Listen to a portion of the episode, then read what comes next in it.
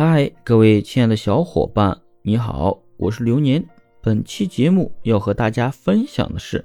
分手后如何正确增加联系。当你保存了对方的联系方式的时候，你们只是改变了彼此的关系，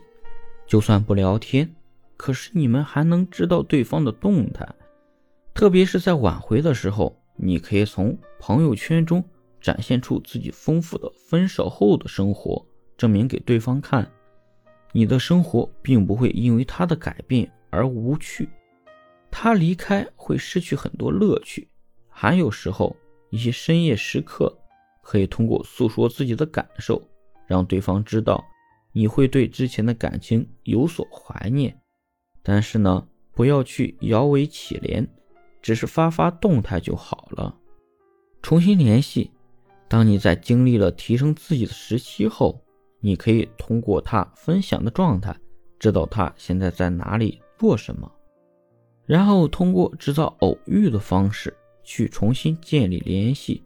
保存联系方式，就是为了有一天你要去联系他时，不用到处找朋友帮忙，弄得人尽皆知，而是可以悄无声息的就可以制造偶遇，让对方以为是缘分。主动联系这条呢，是最能掌握主动权的挽回方式。如何主动联系对方又不显得尴尬呢？可以请对方帮个小忙，开始用客套的语气开始你们的对话，先寒暄几句，避开暧昧的语言，也不要去提旧事。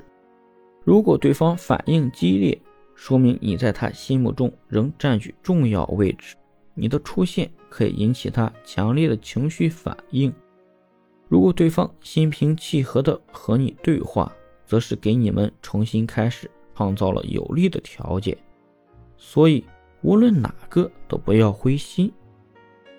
分手后想要挽回的人，每时每刻都在想着联系对方，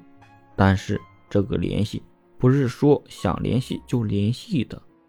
如果这个联系是没有结果，对我们挽回是没有任何帮助的话，那就等于是一个负面的推进，可能联系着联系着，挽回的机会都没有了。